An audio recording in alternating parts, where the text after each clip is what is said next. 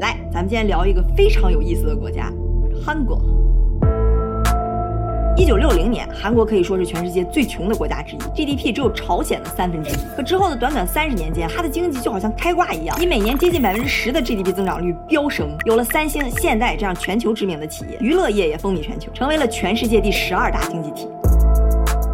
可同时呢，韩国有财阀当道、官商勾结、腐败横行，连受贿不沾边的总统都没几个，拥有发达国家中最低的幸福指数、最高的自杀率和全球最低的生育率。你说他怎么发展这么快的同时，人民又这么的不幸福？到底是什么让韩国成了一个这么拧巴的经济体呢？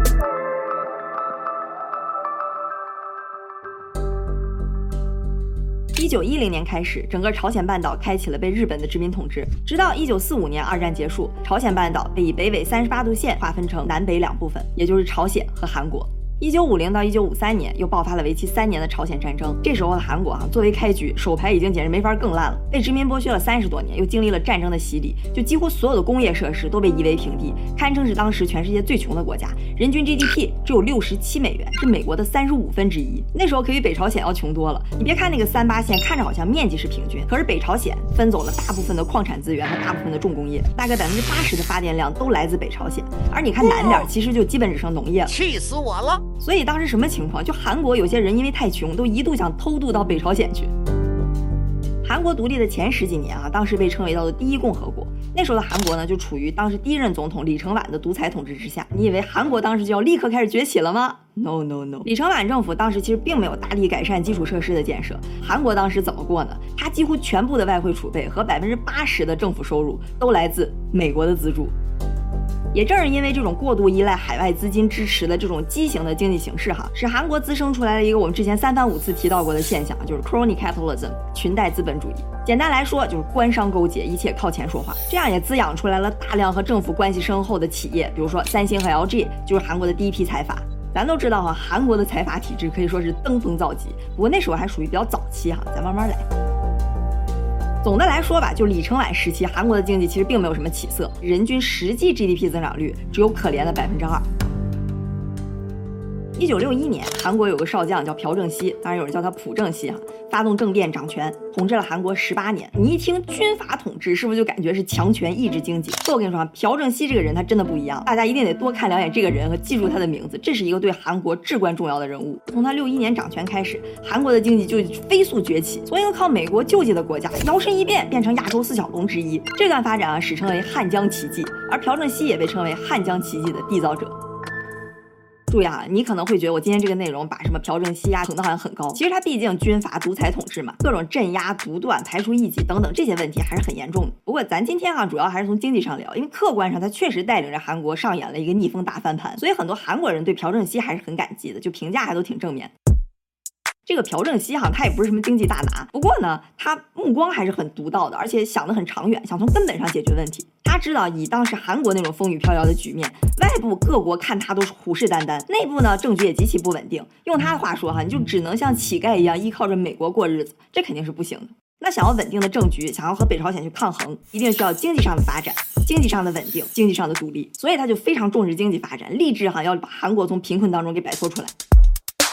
一九六二年一月，朴正熙正式提出了第一个五年计划，也奠定了韩国整体的发展方向，就是以出口主导、工业化主导的经济模式。虽然这个一五计划在实施过程中遇到了很多问题，但最终呢，年均 GDP 增长率达到了百分之八点三，出口增长率更是达到了百分之二十九。而接下来这个二五计划就更厉害了，年均 GDP 增长率更是达到了惊人的百分之十一点五。之后呢，随着韩国技术慢慢积累，哈，朴正熙的后期，包括全斗焕时期，韩国又成功转型到了重工业，像什么钢铁啊、造船、基建，这都是全世界前几号的出口国。真的就是朴正熙当时。一五计划提出来的出口主导、工业化主导，可以说是一路深化，一路开挂。不过啊，咱要这么说，那就聊得有点浅了，是吧？对于当时的世界形势，再加上韩国这种四面夹击的地缘形势来看，注重工业化、注重出口这个方针，其实选择并不难。你看边上日本也是这么搞。关键呢，是你定了这目标之后，怎么能够快速、准确的执行和贯彻下去？几乎每个五年计划，它都超额完成目标，这个才是最难的，也是我觉得朴正熙他最厉害的地方。那他是怎么做到的呢？哎，这我总结哈，他得益于两个支柱，一个推动。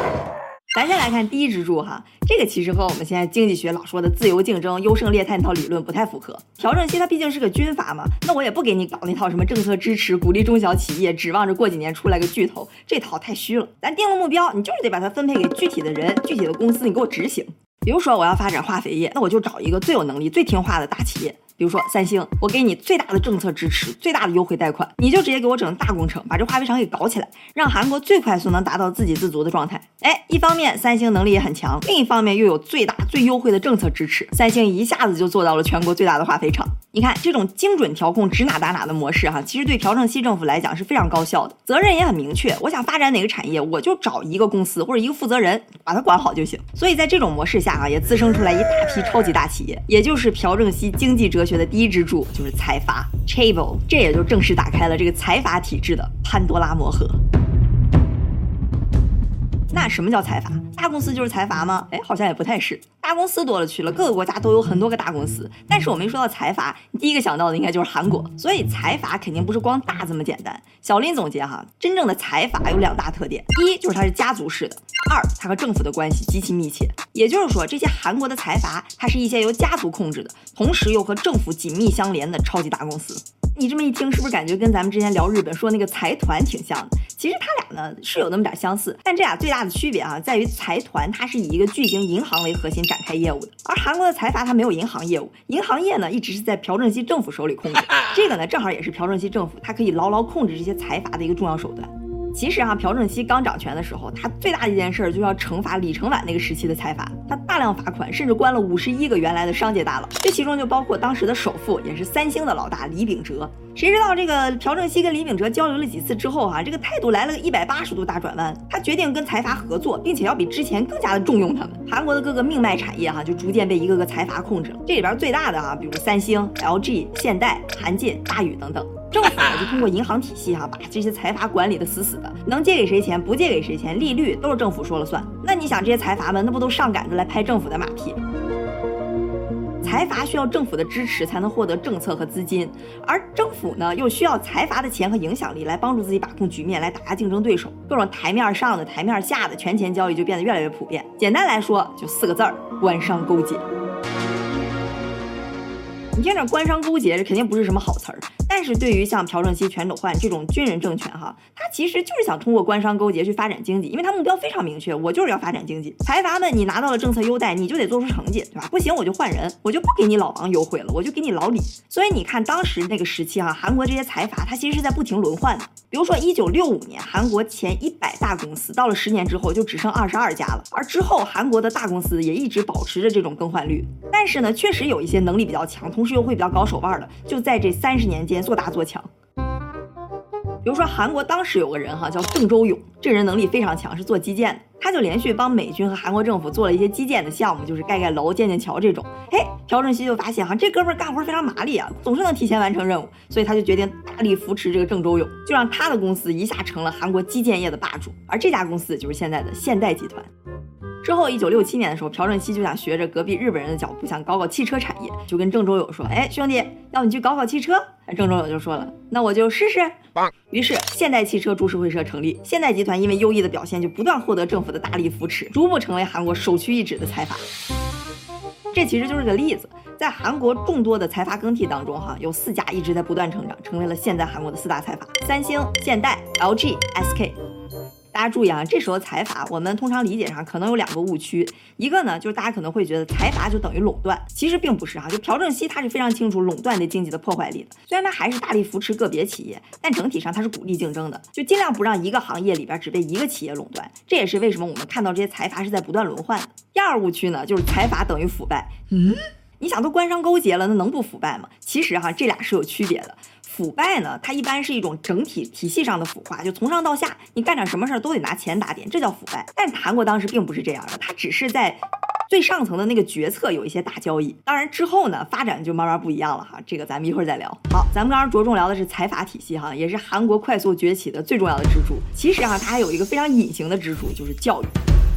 咱知道韩国、日本，包括之后的中国，都经历了一段经济发展的奇迹。我认为哈，教育是这背后非常重要的推动力之一，甚至可以称得为是最重要的推动力之一。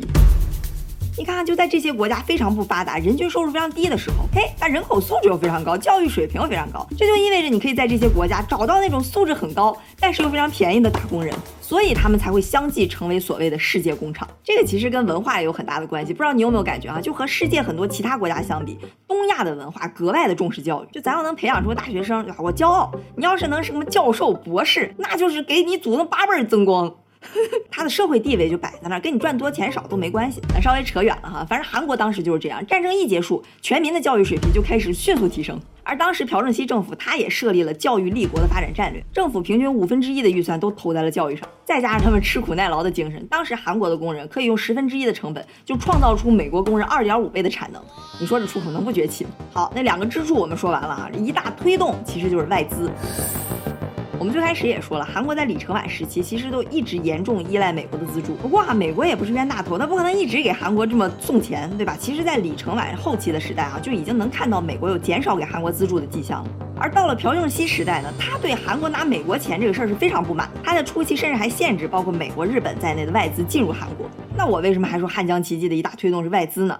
因为这里头出现了一个非常重要的战争，就是越南战争。越战从五五年到七五年，这长达二十多年的战争，韩国一共贡献了三十万的兵力来支援美国，这可以算是对美国举国之力的帮助了。所以作为回报呢，美国政府也是给韩国以回馈，比如大量的资金支持、技术支持和订单帮助。你比如说越南大量的基建项目都直接给了现代，包括中东大量的基建项目也在美国的支持下被韩国，确切的说是被现代给拿下了。这个也是为什么现代可以那么快速崛起的原因。正巧就是因为他包下了中东这些基建项目，才让他非常幸运的躲过了八十年代那两次石油危机的冲击。你想，韩国这么一个二十四 K 的石油进口国，又是个出口导向型的国家，那石油危机欧美都惨成那样了，那韩国理应遭到重创呀。但八十年代它还是延续了百分之十的 GDP 增长率，很重要一个原因就是石油危机嘛，中东赚翻了，大搞基建，哎，结果这钱让韩国人给赚走了。迪拜著名的哈利法塔、吉隆坡的双峰塔、台北一零一大楼，全都是被三星集团承包的。这些可都是全世界数一数二的建筑项目，你可见韩国企业的竞争力了吧？咱刚刚说的是美国这边的外资哈，其实对韩国来讲，还有另一个外资大户就是日本。虽然历史上一直以来韩国跟日本都是挺敌对的，但是在经济发展面前，对吧？大家一起赚钱，谁会跟钱过不去呢？韩国很快就向日本开放了投资通道。你想那时候正好也是日本经济奇迹崛起的时期，那需求可是大大的，对吧？日本是全球的工厂，那韩国就是全球的小工厂，同时也是日本的工厂。整体来说，从六二年到七九年，正好是朴正熙执政的全部时期，韩国就从美国和日本全面的吸收资金、技术和生产模式，绝对是它经济发展最直给的助推器。从一九六一到一九八七这二十七年的军阀统治时期啊，韩国的人均 GDP 从原来不到世界人均 GDP 的四分之一，涨到了世界的两倍多。所以你看，叫它奇迹非常有道理。一九八七年，迫于多方压力，韩国通过了新宪法，恢复了总统的民主选举，进入了民主时期。当时全世界都在推行着自由化、鼓励竞争这一套，所以韩国也顺应着这个潮流，确实迎来了高速增长。六五期间，哈，平均 GDP 达到了百分之十，GDP 攀升到了全球第十五位。这听着都很好吧？但其实韩国已经从底层开始一点一点被侵蚀，一点一点蔓延到全国的每一个角落。哎，这又说回到了财阀。咱刚刚不是说财阀早就那么猖獗了吗？怎么现在才开始侵蚀蔓延呢？这个哈其实有点不一样，因为在军阀时期，财阀他就讨好军阀，军阀给财阀好处，就是最上层的一些交易。但现在要是进入到民主选举，那就不一样了。估计韩国之前就是被独裁统治殖民给整怕了，所以这次宪法规定哈，一个总统任期就是五年，不得连任。换句话说呢，你不管每个总统干得好干得不好，反正就是这五年，就屁股还没坐热就给换了。这样倒确实不容易出现独裁了。但这个总统就像走马灯一样的换呀换呀换，不变的是谁？哎，没错，就是财阀。你看这财阀，以前他也得看朴正熙全都换的脸色，就上面还有军阀压着，这下可好了，金融系统也不管制了，政府这边五年一换届，也形不成那种特别强势的政府，而财阀一直都在这儿，那我就可以通过贿赂来操控选举。你想要一个总统，他真的是凭自己本事选上来的，他可能还能跟这些财阀给刚一刚，但是我要整个选举过程都是靠财阀推上来的，或者说我可能不靠财阀根本就没法选上来，吃人嘴软，拿人手短了，对吧？上台这五年，我还好意思制裁人家吗？韩国几乎每一位总统都爆出来自己或者家人有受贿，这个也被大家戏称为也叫“青瓦台魔咒”。咱们说军阀时期，虽然财阀势力也很大，但它腐败其实没有那么严重。但是到了民主时期，哈，这财阀的触角真的就伸到了政府的每一个角落，甚至都到司法部门中去了。财阀对整个国家不光经济，包括政策、司法的掌控力都越来越强。所以你看，八五年之前，哈，那些财阀还在不断的更替，但到八五年之后，那四大财阀到现在一直都没换过，屹立不倒。你就不用知道细节，你都能想象到这里边都有多少猫腻儿。而经济上呢，财阀的势力更是成长到了无以复加的地步。一九九零年，韩国前五大财阀。三星、LG、SK、现代、乐天创造出来的产值占到了全国总 GDP 的三分之二。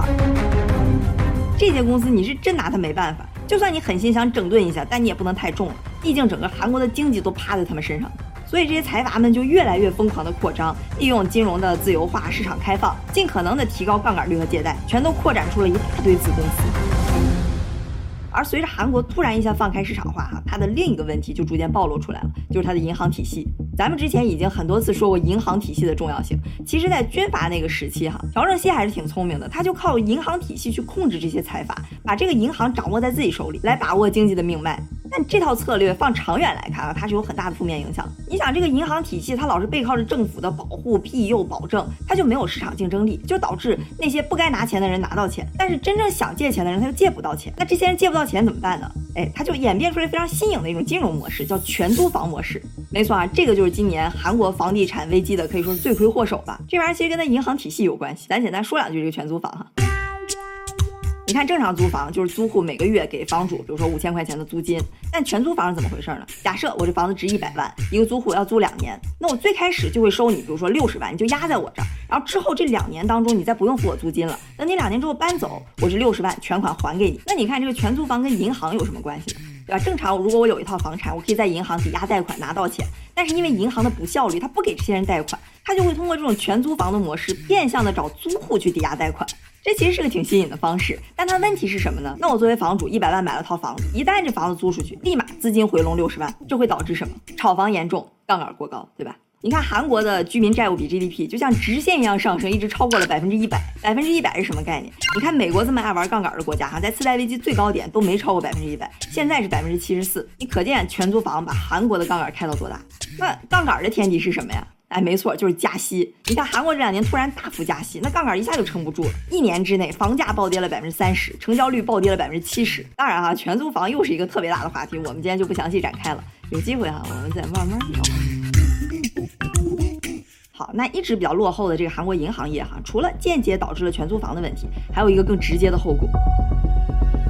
一九九七年，金融危机席卷全亚洲，东南亚各国相继倒下。本来市场以为像韩国这么坚挺的经济体可能不会受到什么大冲击，没想到一碰它就倒了。资本刚想随随便便尝试冲击一下，没想到韩国这些财阀全都大量靠过度借债，那些子公司完全都不赚钱，它只是靠非常低廉的银行借贷支撑着。银行那边本来一直有政府撑腰，所以它借债就非常的肆无忌惮。得，现在冲击一来，银行和大量的财阀一下就遇到了资金链的危机，连带着把韩国整个经济都拖下了水。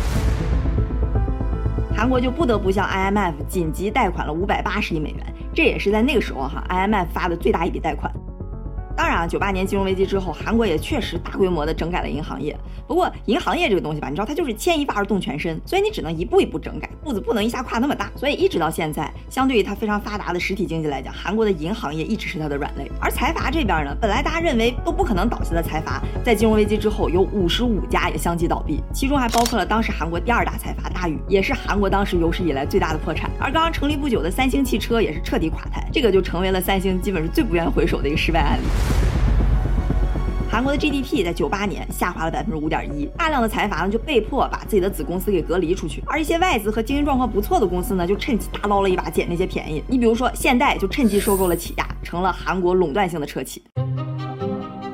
不过吧，韩国的经济整体底子还是挺硬的，就那个现金流从金融危机缓过来之后，就非常快的恢复过来了。而财阀呢，整体的规模相对于九七年之前是有所收敛的，但整体的地位还是难以撼动。现在韩国股市里边最大的五十家公司里有四十七家都是财阀的。其实金融危机之后呢，韩国经济的发展还一直都挺快的，虽然赶不上汉江奇迹那个时代两位数的增长，但是呢，开始成功的向技术还有服务业转型，像三星、现代、LG，不光是在国内非常有竞争力，在国际市场上竞争力也是越来越强。而这些财阀所在的领域呢，其实就是韩国最强的一些方向，比如电子、造船、汽车、芯片等等。韩国的人均 GDP 也上升到了三万五千美元，几乎都快撵上日本了。从数据上看，韩国的经济奇迹似乎还在继续。